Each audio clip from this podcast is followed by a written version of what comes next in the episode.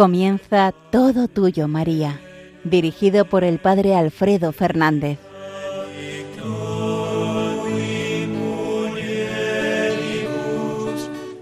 Alégrate y gózate de todo corazón, hija de Jerusalén. Viene el deseado de todos los pueblos, y se llenará de gloria la casa del Señor. Así comienza con esta antífona de entrada la primera de las misas que nuestra Madre la Iglesia ha elaborado para el tiempo del Adviento, la primera de las misas de la Virgen María que la nuestra Madre la Iglesia ha elaborado para el tiempo del Adviento. La misa que lleva por título La Virgen María, estirpe escogida de Israel. Buenos días a todos, queridos amigos. Con estas palabras quería comenzar este programa en este primer sábado ahora y así plenamente del tiempo de Adviento, cuando estamos todavía llenos de la luz de la Inmaculada, llenos de la luz de María Santísima, que con esta fiesta radiante nos ilumina todo el Adviento y nos ilumina toda nuestra vida. Os saluda el Padre Alfredo Fernández, estamos en Todo Tuyo María, en Radio María, la radio de nuestra Madre. Seguimos comentando esta primera misa del tiempo del Adviento, esta primera misa de la Virgen en el tiempo del Adviento. Os recuerdo que eh, el misal de la Virgen María nos reserva tres misas, eh, nos presenta tres misas de la Santísima Virgen que podemos utilizar en los sábados, principalmente en los sábados de este precioso tiempo. Eh, en la primera misa, la Virgen María estirpe escogida de Israel, eh, nos ayuda a comprender cómo toda la historia de la salvación a través de los patriarcas, de los profetas, desde los orígenes mismos de la historia del pueblo elegido, toda la historia de la salvación apunta ya a María y de hecho en ella, en su elección como Madre del Salvador, comienza ya el cumplimiento de las grandes promesas, de todas esas promesas que el pueblo judío llevaba siglos esperando y que, aunque fuera en un pequeño resto, no se habían olvidado, no habían renunciado a esperar. Un pequeño resto seguía esperando confiado que algún día el Señor cumpliría su palabra, cumpliría sus promesas. La Virgen María, la elección de María como Madre, del Salvador es ya el comienzo de ese cumplimiento definitivo de las promesas hechas a nuestros padres. Hemos comentado en el programa anterior las oraciones que conforman la Eucología menor de esta misa. Las dos, en este caso hay dos oraciones colectas, eh, la oración sobre las ofrendas y la oración de poscomunión. Vamos a centrarnos ahora en el comentario del prefacio. El prefacio de esta misa que lleva por título, también sabemos que los prefacios suelen estar titulados, pues eh, el prefacio de esta misa lleva por título Santa María, hija de Adán, descendencia de Abraham, vara de Jesé. Ya es hermoso el título y, está lleno de referencias. Adán, Abraham, Jesé. De alguna forma es una especie de, de mini resumen de una parte esencial de la historia de la salvación. María es hija de Adán, es por tanto plenamente descendiente del género humano, pertenece al género humano, es plenamente mujer de nuestra carne, es descendencia de Abraham, Abraham el primer patriarca del que comienza el pueblo elegido, y vara de Jesse. Bien, eh, leo directamente el texto del prefacio. El primer párrafo del prefacio es siempre común, ya sabéis, en verdad es justo y necesario, es nuestro deber y salvación, darte gracias, Señor Padre Santo, siempre y en todo lugar, Dios Todopoderoso y Eterno. Bien, entramos en el segundo párrafo, el párrafo que propiamente es el, cuerpo de este, de este prefacio. Que has constituido, evidentemente Dios Todopoderoso, que has constituido a la Virgen, a la bienaventurada, perdón, Virgen María, cumbre de Israel y principio de la Iglesia, para que todos los pueblos conozcan que la salvación viene de Israel y que la nueva familia brota del tronco elegido. Ella, hija de Adán por su condición humana, reparó con su inocencia la culpa de la madre. Ella, descendiente de Abraham por la fe, concibió en su seno creyendo. Ella es la vara de Jesé que ha florecido en Jesucristo, Señor nuestro. Este es el, texto central de este prefacio, riquísimo también, como vemos y como desgranaremos ahora, y luego concluye, por él adoran tu majestad los coros de los ángeles, gozosos en tu presencia. permítenos eh, unirnos a sus voces cantando tu alabanza. Y luego ya eh, el santo y el resto de la plegaria eucarística. Bien, eh, vamos al centro entonces de este, de este comentario, al centro de este pasaje, de este prefacio. Dios Todopoderoso y Eterno, has constituido a la bienaventurada Virgen María cumbre de Israel y principio de la Iglesia. Fijaos, sitúa aquí a la Virgen María como en la culminación de toda esa historia que ha venido siendo entonces una historia de preparación, una propedéutica, para que eh, la Virgen María pudiera llegar a culminarla. La Virgen es la cumbre de Israel, la cumbre de todas las esperanzas sostenidas durante siglos por todo el pueblo elegido. Bueno, pues Dios ha constituido a la Virgen María en cumbre de Israel, pero además principio de la Iglesia. Hay, por tanto, una distinción y una continuidad. Una cosa es el pueblo de Israel, el pueblo elegido, pero a partir del acontecimiento salvador de la muerte y resurrección de Cristo nuestro Señor, comienza algo nuevo. Comienza algo nuevo que no es, sin embargo, algo completamente ajeno al anterior, sino que es su continuidad. Pero es nuevo. Eh, quiero resaltar esta, esta doble eh, perspectiva, ¿no? Por un lado, hay una continuidad, pero por otro lado hay también una novedad. Novedad en la continuidad podríamos decir algo así, ¿no? Y esta continuidad y unidad de alguna manera la garantiza la Santísima Virgen, que es plenamente de Israel, pero llega a ser la cumbre de todo el pueblo y es también principio de la Iglesia. Israel e Iglesia, las dos realidades eh, salidas del plan de salvación del Señor, unidas, intercaladas por la Santísima Virgen. Ella es cumbre de Israel y es principio a su vez de la Iglesia. Bien, pues el Señor ha constituido a la bienaventurada Virgen María en, estas dos realidades, cumbre de Israel y principio de la Iglesia, ¿para qué? Siempre tenemos que preguntarnos el para qué. Pues para que todos los pueblos conozcan que la salvación viene de Israel y que la nueva familia brota del tronco elegido. Es decir, hay una apertura a la universalidad eh, en la constitución misma de la Iglesia, en el principio de la Iglesia, que todos los pueblos conozcan pero esa eh, apertura a la universalidad procede de una raíz concreta que garantiza precisamente que esa apertura no es algo etéreo, ¿no? O algo eh, pues alejado de, la realidad cotidiana. Esa eh, apertura a la universalidad, esa que todos los pueblos conozcan la salvación, eso viene de Israel. Eso tiene un origen concreto. El pueblo elegido, por tanto, sigue teniendo y manteniendo todo su valor, porque es elegido por Dios, pero lo es para que todos los pueblos conozcan la salvación. Por tanto, el pueblo de Israel no puede apropiarse la salvación como una cosa exclusiva suya, sería pervertir toda la obra de la salvación de Dios. La Virgen María es la que nos da testimonio también de esa aceptación plena y apertura y disponibilidad total a la entrega, ¿no? al anuncio misionero, al llevar el Evangelio a todos los pueblos de la tierra, porque todos están llamados a conocer la salvación. Y además, la Santísima Virgen es elegida como cumbre de Israel y principio de la Iglesia, no sólo para que todos los pueblos conozcan que la salvación viene de Israel, sino también para que todos los pueblos conozcan que la nueva familia brota del tronco elegido. Es bueno, una manera también de decir más o menos lo mismo. Hay una novedad, una clarísima novedad que eh, viene a ser también culminación de toda la historia pasada. El pueblo Israel, por tanto, el pueblo judío, no es relegado.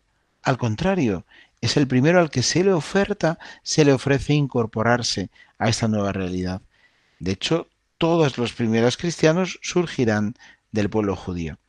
El pueblo judío es el primero invitado a unirse a la eh, nueva realidad, a la nueva realidad que es la Iglesia y que es donde podremos seguir obteniendo todos los medios de la salvación.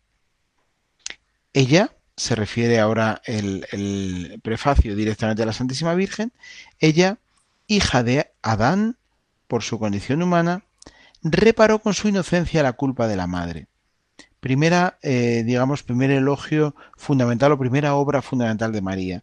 Ella hija de Adán por su condición humana, reparó con su inocencia la culpa de la madre.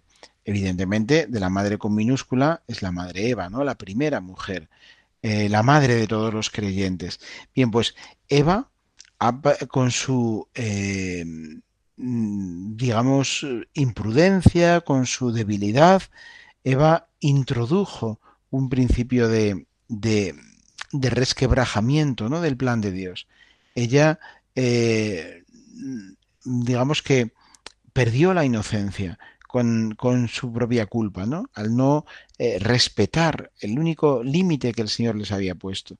Bien, pues necesitábamos una criatura excelsa que, mm, que de alguna manera hiciera eh, redimir, que nos redimiera de esa culpa que la primera mujer había dejado eh, introducir en el mundo, ¿no?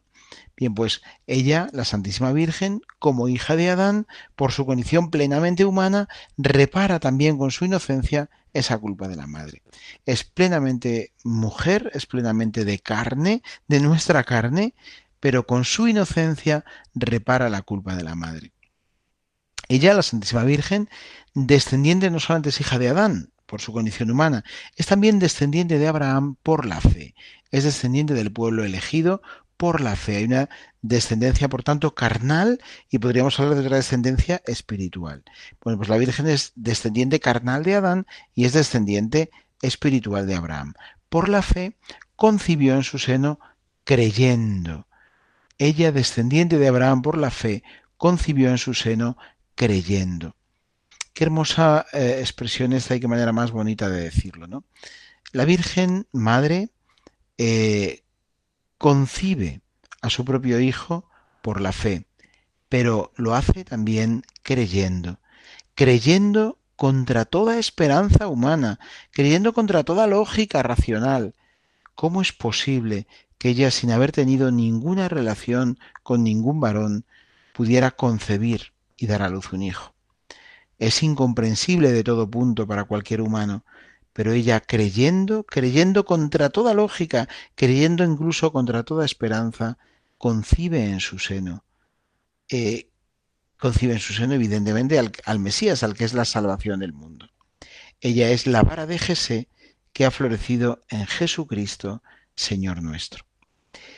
Bien, eh, hermosísimo prefacio, a mi, mi juicio, a mi modo de ver, que nos hace una síntesis muy condensada, pero muy muy hermosa de toda la esperanza mesiánica del Antiguo Testamento, que converge en María y que María la lleva a una plenitud nueva.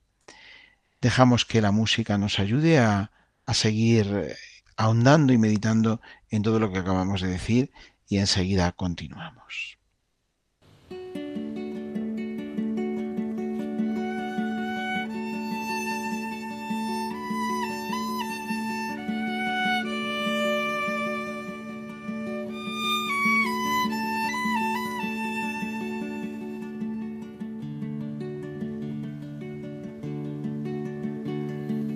María, pequeña María, tú eres la brisa suave del día, el susurro del Espíritu de Dios. Tú eres la zarza ardiente de Moisés que llevas al Señor y no te consume.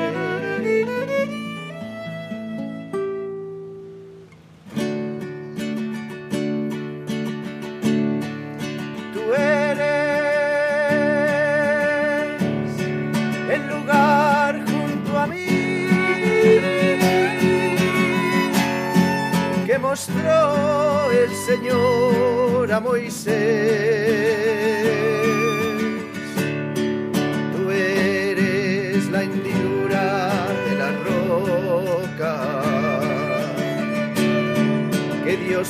con su mano.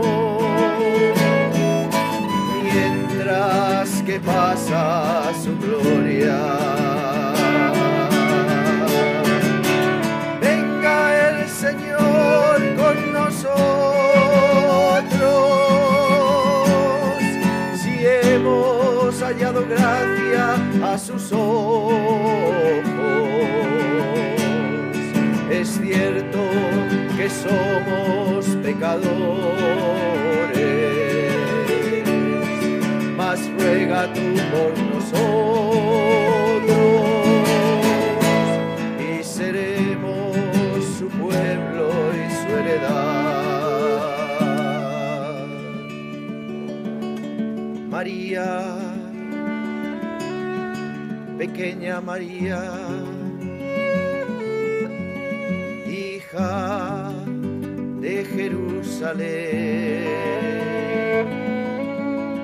Madre de todos los pueblos,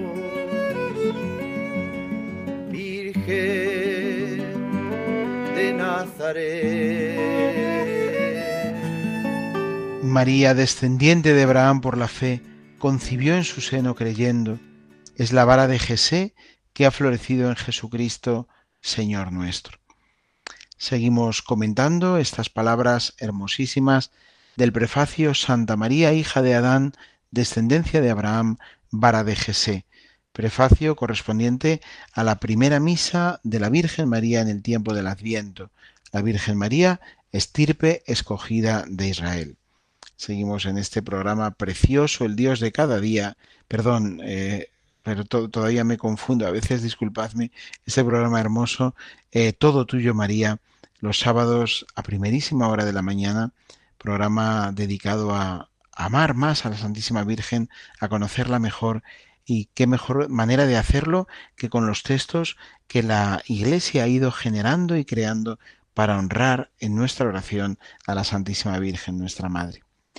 Bien, hemos comentado ya todos los textos que aparecen como propios en esta misa, en el misal, los textos de las antífonas, de las oraciones y también del prefacio. Vamos a dedicar ahora una pequeña referencia a los textos de la palabra de Dios, a los textos elegidos para ser palabra de Dios en esta misa. Y vamos a hacerlo, bueno, pues de manera también un poquito sucinta, porque cada uno de estos textos evidentemente daría para comentarios muchísimo más amplios. Pero simplemente haremos alguna referencia, pues para ver hasta qué punto la Iglesia cuida las elecciones de sus textos y hace que todo converja para que pueda ser verdaderamente eh, una ayuda a nuestra oración y a nuestra fe. La primera lectura elegida para esta primera misa de la Virgen María en el tiempo del Adviento está tomada del libro del Génesis. Génesis 12, 1, 7.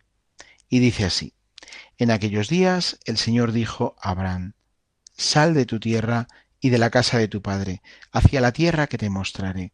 Haré de ti un gran pueblo, te bendeciré, haré famoso tu nombre y será una bendición. Bendeciré a los que te bendigan, maldeciré a los que te maldigan con tu nombre se bendecirán todas las familias del mundo. Abraham marchó, como le había dicho el Señor, y con él marchó Lot. Abraham tenía setenta y cinco años cuando salió de Harán.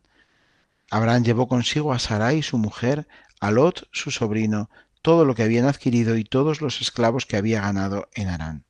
Salieron en dirección a Canaán y llegaron a la tierra de, de Canaán. Abraham atravesó el país hasta la región de Siquén, hasta la encina de Moré, en aquel tiempo habitaban allí los cananeos. El Señor se apareció a Abraham y le dijo, A tu descendencia le daré esta tierra.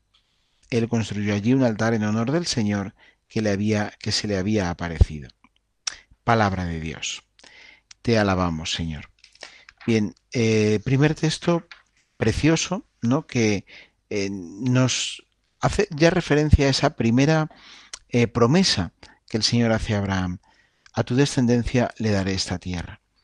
Nos remontamos casi casi a los orígenes, ¿no? De la historia del pueblo de Israel, al primer patriarca Abraham. A él ya se le hace una promesa, una promesa de plenitud, una promesa de abundancia, una promesa de, de, de riqueza que de alguna manera estará ahí en el ambiente hasta que la Santísima Virgen sea la que inicie eh, el cumplimiento de esa promesa. Es en María en quien se comienza a eh, cumplir todas estas promesas mesiánicas que el Señor ha concedido a su pueblo y especialmente desde el origen a los primeros patriarcas, al mismo Abraham. eh, la misa nos permite una segunda posible lectura. Esta es la primera, pero también nos presenta como posibilidad eh, una lectura del segundo libro de Samuel. Dios le dará el trono de David, su padre. Samuel 7, 1, 5, 8b, 11, 16. Dice así, lo leo también eh, de manera rápida. Cuando el rey David se estableció en su palacio y el Señor le dio la paz con todos los enemigos que le rodeaban, el rey dijo al profeta Natán, Mira, yo estoy viviendo en casa de cedro mientras el arca del Señor vive en una tienda. Natán respondió al rey, Ve y haz cuanto piensas, pues el Señor está contigo. Pero aquella noche recibió Natán la siguiente palabra del Señor. Ve y dile a mi siervo David, así dice el Señor, ¿eres tú quien me va a construir una casa para que habite en ella? Yo te saqué de los apriscos, de andar tras las ovejas, para que fueras jefe de mi pueblo Israel. Yo estaré contigo en todas tus empresas, acabaré con tus enemigos, te haré famoso como a los más famosos de la tierra. Daré un puesto a Israel mi pueblo, lo plantaré para que viva en él sin sobresaltos, y en adelante no permitiré que los malvados lo aflijan como antes, cuando nombré jueces para gobernar a mi pueblo Israel. Te pondré en paz con todos tus enemigos, te, te haré grande y te daré una dinastía. Tu casa y tu reino durarán por siempre en mi presencia, tu trono permanecerá por siempre. Bien, en esta segunda lectura, si veis, también hay una promesa, y una promesa esencial, una promesa fundamental. No es ya la promesa del territorio, habitarás esta tierra que le hace Dios a Abraham. Es una promesa en el fondo mucho más importante, la que le hace eh, a David, al rey David, eh, el Señor, en este pasaje, ¿no? Te pondré en paz con todos tus enemigos, te haré grande y te daré una dinastía. Ya no es la tierra, es la dinastía. Tu casa y tu reino durarán por siempre en mi presencia. Tu trono permanecerá por siempre. Aquí vemos ya más claramente aún, ¿no? Intuimos mucho más claramente. ¿Quién dará eh, plenitud? ¿Quién dará permanencia para siempre al trono de David? El Mesías, ¿verdad? Bien, pues el Mesías nace a través, a partir del seno inmaculado de la Virgen María. Es en María, por tanto, en quien se comienza a cumplir esta promesa definitiva, no solo la promesa de la tierra, sino sobre todo la promesa del trono de David, la promesa del trono que permanecerá para siempre. Tu casa y tu reino durarán por siempre. Esta eh, promesa davídica, esta promesa eh, se cumple de una manera, se comienza a cumplir de una manera directa, clara y explícita en la Santísima Virgen. El salmo de esta misa está tomado del Salmo 112, bendito sea el nombre del Señor, ahora y por siempre. Es un salmo de alabanza, es un salmo en el que contemplamos la grandeza y la majestad de Dios a partir de sus promesas cumplidas, como no podía ser de otra manera, porque el Señor siempre cumple, en este caso también a través de la Santísima Virgen eh, Madre del Salvador. El Evangelio nos presenta en esta misa la genealogía de Jesucristo, hijo de David, hijo de Abraham. Genealogía de Jesucristo según el Evangelio de San Mateo. Eh, claro, si estamos hablando de que la Virgen es estirpe escogida de Israel, qué mejor Evangelio es eh, difícil, por tanto, imaginar uno mejor que precisamente la genealogía. La genealogía de Jesucristo, eh, tal y como nos la presenta eh, el evangelista San Mateo, comenzando desde Abraham para llegar definitivamente hasta Jesús, nacido de María, nacido a través de, de María a través de María y su esposo San José, pero la que aparece precisamente en la genealogía es la Virgen María. Jacob engendró a José, el esposo de María, de la cual nació Jesús, llamado Cristo. Si toda la descendencia se va transmitiendo por vía paterna, en este caso es a través de María, como llega y nace, en nuestro mundo Jesús llamado Cristo. Bien, en María, por tanto, se cumple todas las antiguas promesas de una manera muy evidente y muy clara. María es el último eslabón del que nace directamente el Mesías prometido y tan largamente esperado por todo el pueblo. Bueno, veis que por tanto esta misa eh, ahonda en toda la, la, historia de la esperanza también del pueblo de Israel. El pueblo de Israel había esperado una y otra vez, había esperado incluso en algunos momentos de enorme desesperación, pero siempre se había mantenido, aunque fuera en un pequeño resto, siempre se había mantenido eh, esa esperanza que no había sido nunca eh, abandonada del todo por el pueblo. María es la que viene a cumplir esa esperanza, la que viene a colmar como cumbre de Israel. Veíamos que aparecía una de las oraciones de esta misa. María como cumbre de Israel es también la que viene a traer y a cumplir esta esperanza y la que eh, es también así inicio de un tiempo nuevo, de una realidad nueva a la que todos nos invita, a todos nos invita a adentrarnos. La realidad nueva de la Iglesia en la que podemos alcanzar todos la salvación y gozar de los bienes del reino.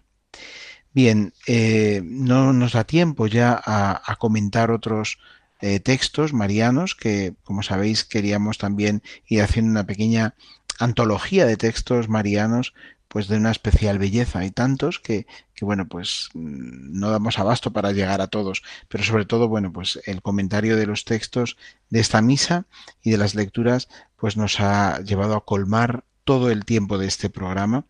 Eh, entonces, bueno, pues ya no, no comentamos ningún otro texto más.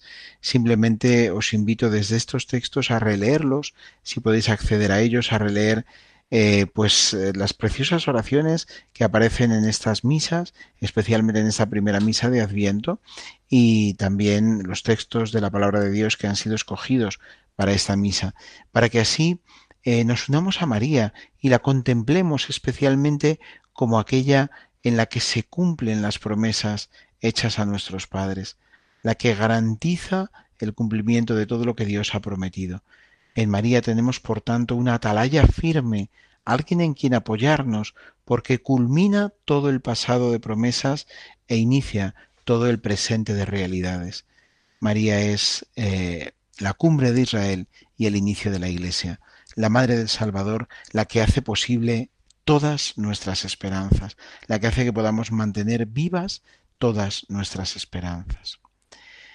Pues queridos amigos, que en el deseo de vivir con María este tiempo precioso del Adviento, recibamos la bendición de Dios. Que la bendición de Dios Todopoderoso, Padre, Hijo y Espíritu Santo, descienda sobre vosotros y os acompañe siempre. Feliz Adviento y hasta el sábado próximo, si Dios quiere.